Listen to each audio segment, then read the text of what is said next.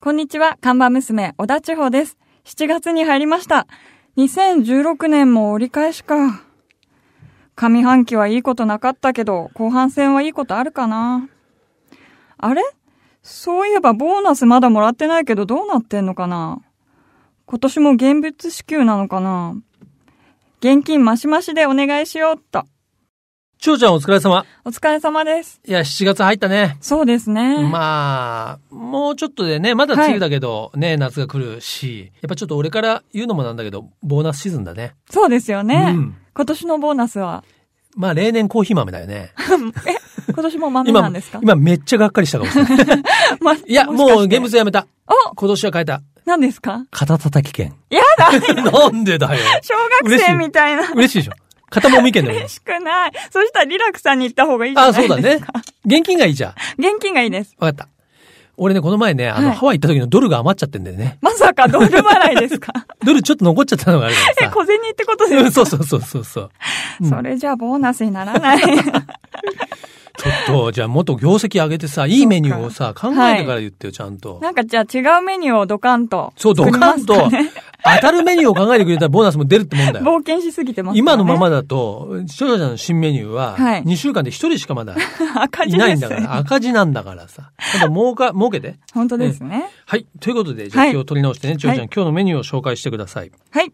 今日のメニューは、ナビカフェミート in 長野です。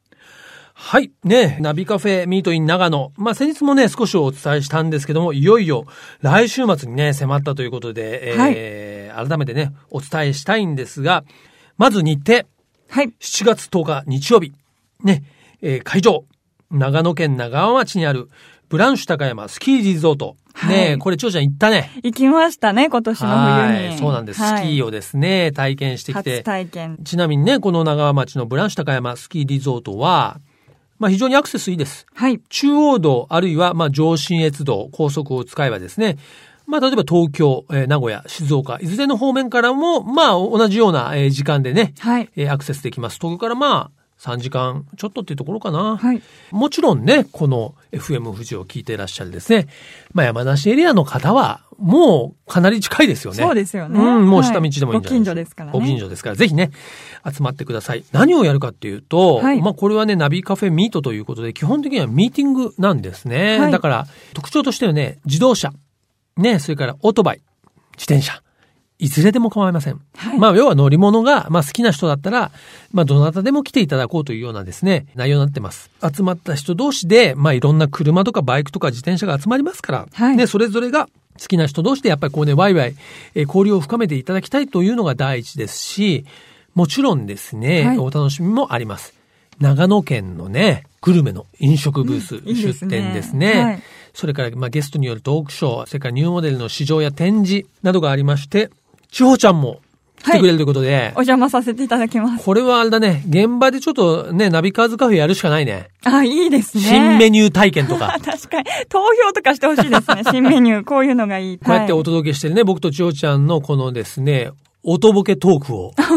音ボケトークを現場でもね、楽しんでいただきたいと思いますし、ね、それからですね、元 AKB の平島夏美ちゃんというですね、はいオートバイに乗る女の子なんですけども、はい彼女もね、来てくれますしですね。すごいですね。まあちょっとまあこれから一週間の間にまだゲストも決まるかもしれませんが、はいまあ Facebook とかですね、ナビオンザウィルズのね、ウェブサイトで情報をアップしてますんで、ぜひね、チェックしてください。ちなみにあの別に申し込みは必要ありませんからね、まあはい現場に来て、まあ参加費1000円だけいただきますけども、どなたでも、ドタさんも OK ですからね。はドタキャンはなしですか ら、本当ですね役割ですねあの、来ていただきたいと思います。改めまして、えー7月10日日曜日、場所はえー長野県長町のブランシュ高山スキーリゾート駐車場です。時間はね、午前の、まあ、9時から、おおむね午後2時までですね。はいまあ、あんまり遅くまではやりません。まあ、朝早めで、逆に午後はね、早めに終わるという感じです。まあ、雨天結構、まあ、仮にちょっと雨模様になったとしてもですね、まあ、屋根のある場所もありますし、やりますので、ぜひね、えーお天気に関わらず集まっていただきたいなというふうに思います。ね。ナビカフェミート、僕もね、ちょうちゃんもお待ちしておりますので、はい。これナビカーズカフェ聞いてますって言ってほしいね。あーぜひ、現場でほしいですねねえ声かけていただきたいですね本。当に、はいどうしよういっぱい来ちゃったら。ワクワク。物事いい方に考えるね、タイプ なんで。ということでね、今日のメニューも紹介しましたので、ぼちぼちカフェをオープンしましょう。リラックプレゼンツナビカーズカフェオープンです。今日はですね、ちょっと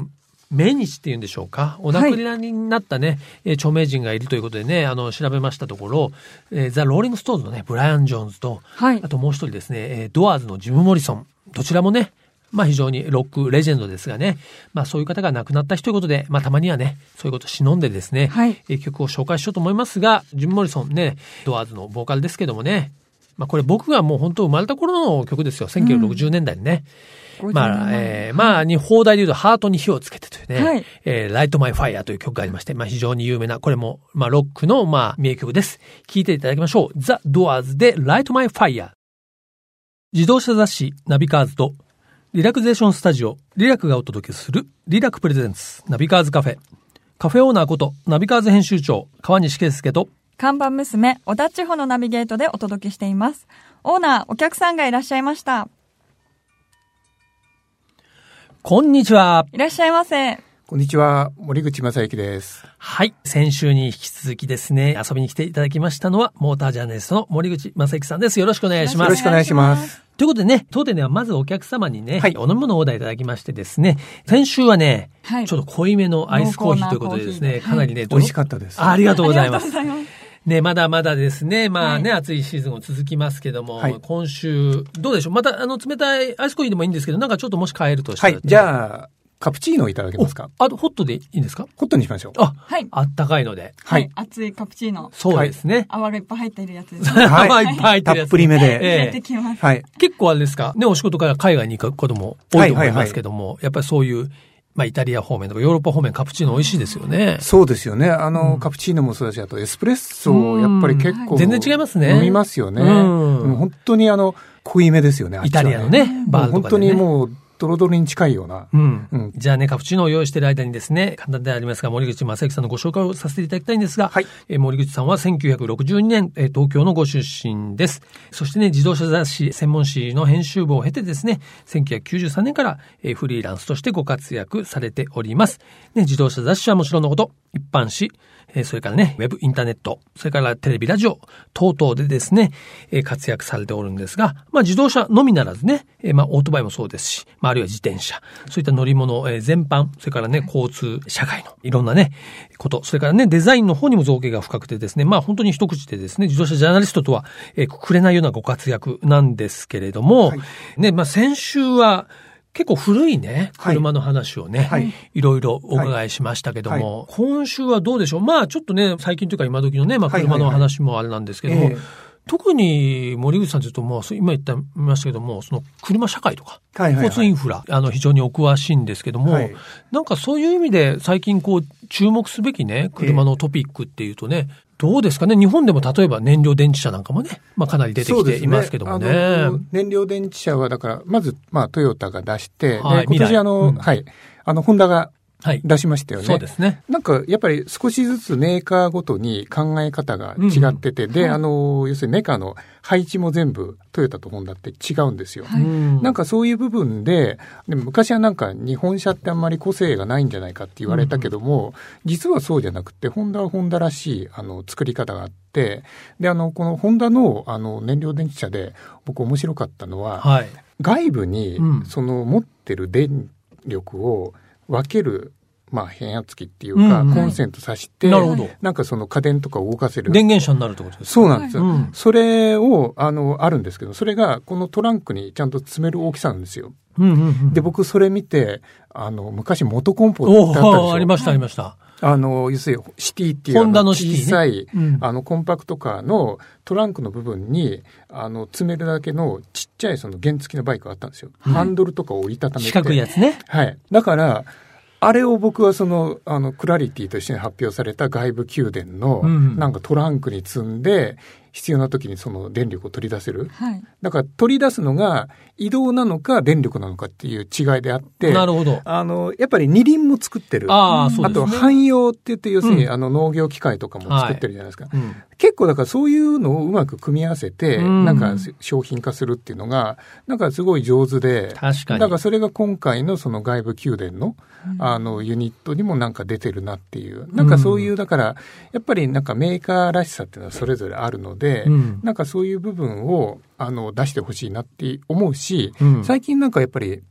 去年あたりから、あの、日本車のメーカーごとの、やっぱり、あの、色付け、うんうんうんうん。色の出し方っていうのがすごい、なんか上手になってきたなっていうのを、うんあの、最近感じてます。なるほどね、松田なんかは、あの、ね、あのデザイン。確かに。行動デ松ザイ田ン社すぐわかるみたい。わかりますよね。あとは、その、やっぱりエンジニアリングもね、あの、スカイアクティブっていう、あの、ディーゼルエンジンをこれだけね、日本に広めたっていうのはやっぱりすごいことですし、確かにあと、あの、スバルはね、ずっと水平対向エンジンを、うんうん今年なんか50周年らしいんですあよ。、ボクサーエンジン。はいうん。だからそれでななるんほかね、イベントとかやると思いますけども、やっぱり普通のエンジンに比べて作るのにお金がかかる。はい。ものをずっと作り続けて、ね、今もうあの四駆で役立ってるっていうのは、はい。なんかすごい、あの、いい意味で、なんか個性の出し方を覚えてきてるかなっていう感じがしますよね。うん。もうね、日本車も、もうだってね、戦後70年なわけですから、そうですよねそれなりのメーカー、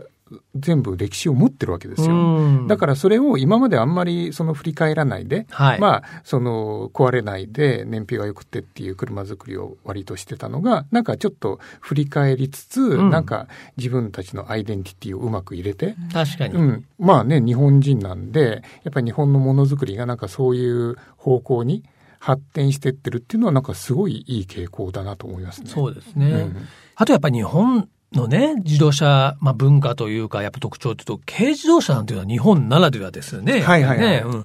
最近軽ももう、ものすごいね、いろんな多岐にわたってきていて、そうですね。まあ実際売れてるのもね、軽自動車が多いですしね。えやっぱり日本的だなってつくづく思いますよね。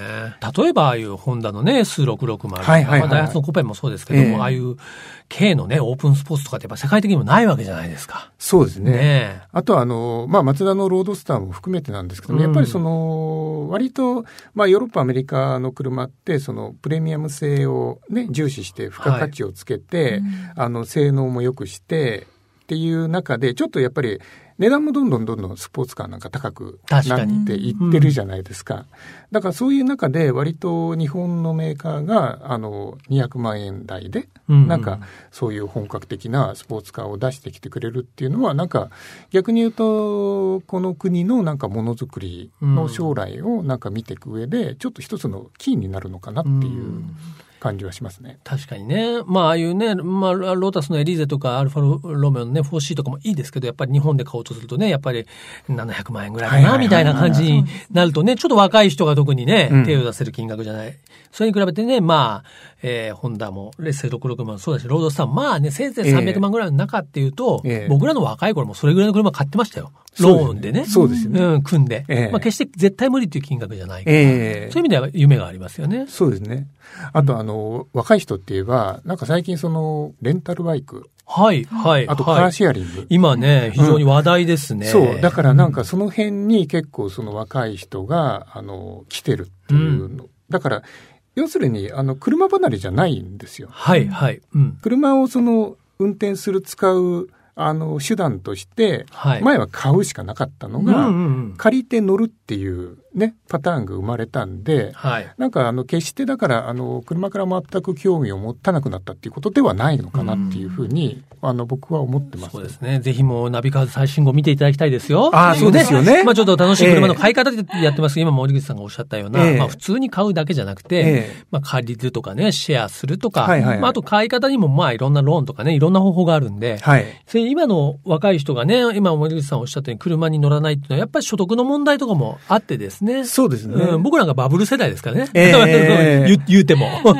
でもね、あのーちょっと話聞いたら、あのーそういうレンタルとかシェアとかで、あのー結構借りる人っていうのは、ゆくゆく買うんですって。あ、なるほど。だから、その、ファーストステップとしてそうかそうか。借りるんですって。うん。うん、で結構だからあの、まあ、卒業って言ったらいいのかな、はいでそれを卒業してオーナーになるっていうような人が結構多いので、やっぱだからゆくゆくはなんかそういうのを目指してでもそうですよやっねぱりちょっと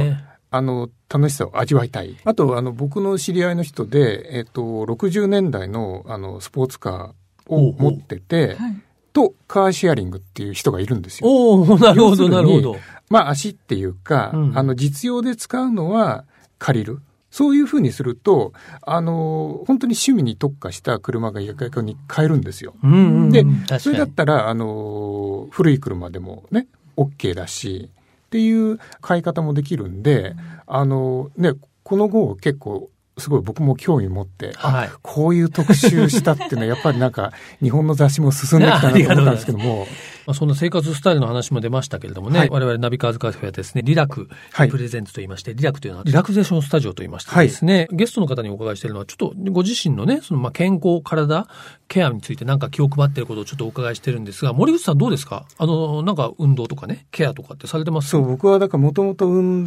動はあんまりしなうい人だったんですけども、はいたまにプールで泳うぐん、っはいはい、はい。て言っても、あの、区のプールがあるんで、はいそこはなんか安く行けるんで、うん、あのーですね、今日はですね、そのリラクはですね、まあ体のケア、えーはいボディケアを、まあしてくれるんですけども、使っていただけるようなチケットもですね、ゲストの方にあのプレゼントします。あぜひマジでねす、かはい、体験していただきたいと思いますがね。えーということで先週、今週とですね、2週にわたってね、あの、まあ車の話からですね、様々、えー楽しい話をしていただきましたけれども、はい最後にですね、ゲストの方に1曲、リクエストソングいただきたいんですが、はい。まあね、先週はちょっとインストルメンタルな曲をですね、い、ただきましたが、今週もう一曲いかがいたしましょうか。はい。じゃあ、今度は歌入りの方で。歌物ねあのー割とよく聞くのが、うんエルトン・ジョンはい。で、ザ・ワン、はい。お願いします。やっぱり世代的にね、グッとくるものがありますよね。いえーちょっとバラードをこう聞きながらね、車の中でこう気持ちよくね、はい走っていただきたいと思いますが、ではエルトン・ジョンのザ・ワンを聞きながらですね、モータージャーナリスト森口正幸さんとは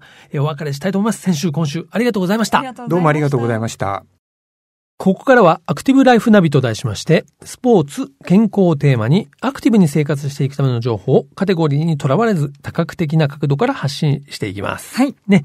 先週と今週はララクリニックが考える、まあ、ダイエット。ダイエットドクターコーチングのご紹介をしております。まあ、紹介というかね、私が実際はに体験してきたんですけまど。だ 裸にされてきたわけですよね。そうなんですよね。まあでもね、やっぱこの季節ダイエット気になりますし、ただ単に、まあ痩せるというんではなくてですね、まあその体を見てもらって、まあじゃあなんで太ってるのかとか、はい。はい。なんで痩せないのかとか、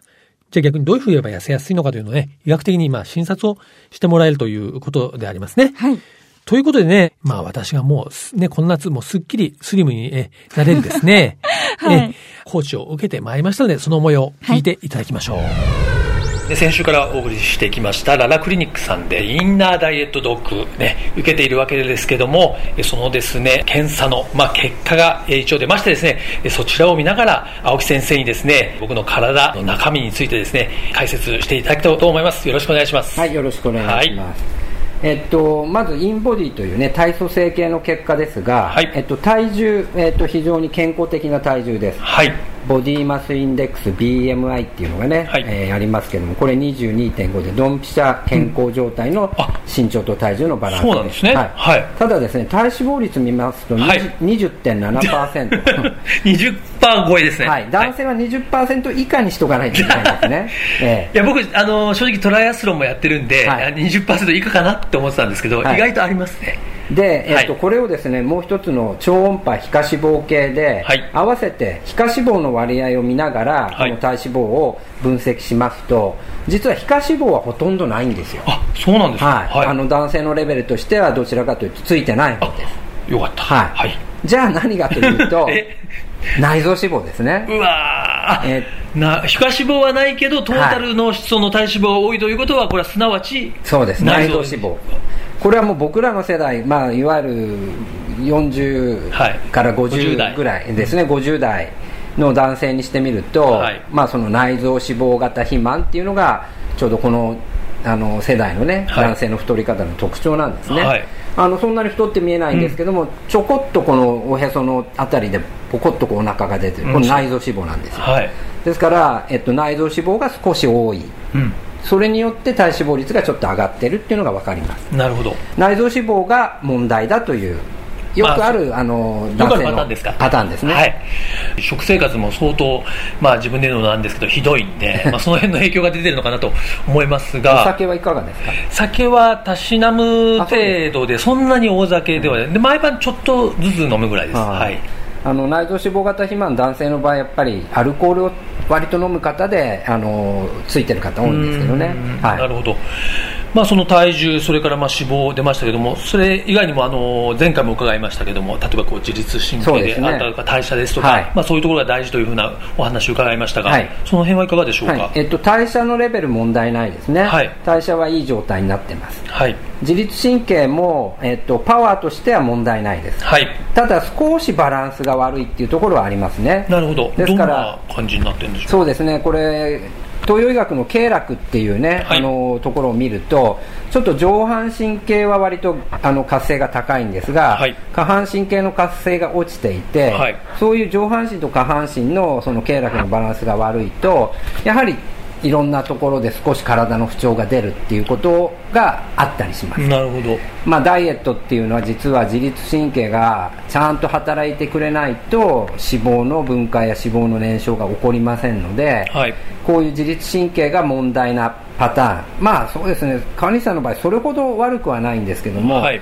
えっと、これよりももっと悪くなる人は自律神経に、えっと、少し働きかける、えのあのプログラムですねメニューをつけたりしますじゃあ自律神経とか代謝もそういうふうにこう改善、はい当然できるわけです、そうですね、改善しないと食事と運動だけやってもダメだということになりますね、まあ、普通の一般に言われているこうダイエットっていうと、はいちょっとそこまではなんか踏み込んでないのかなっていうイメージもありますけれども、そうですねあの普通診断しないですようね、んなるほど、で僕たちのこのクリニックの特徴は、はいダイエットも医学である、うん医学であれば診断ができると、うんその診断をかなり細かく体型別と原因別でしてなんで痩せないのか、はい、なんで太っちゃったのか、うんどこが太ってるのかっていうのを明確にするっていうことですね、まあ、逆にそうすると、はいななんていうのこう痩せられないってことは基本的にはないんですか、えーっとですね、はい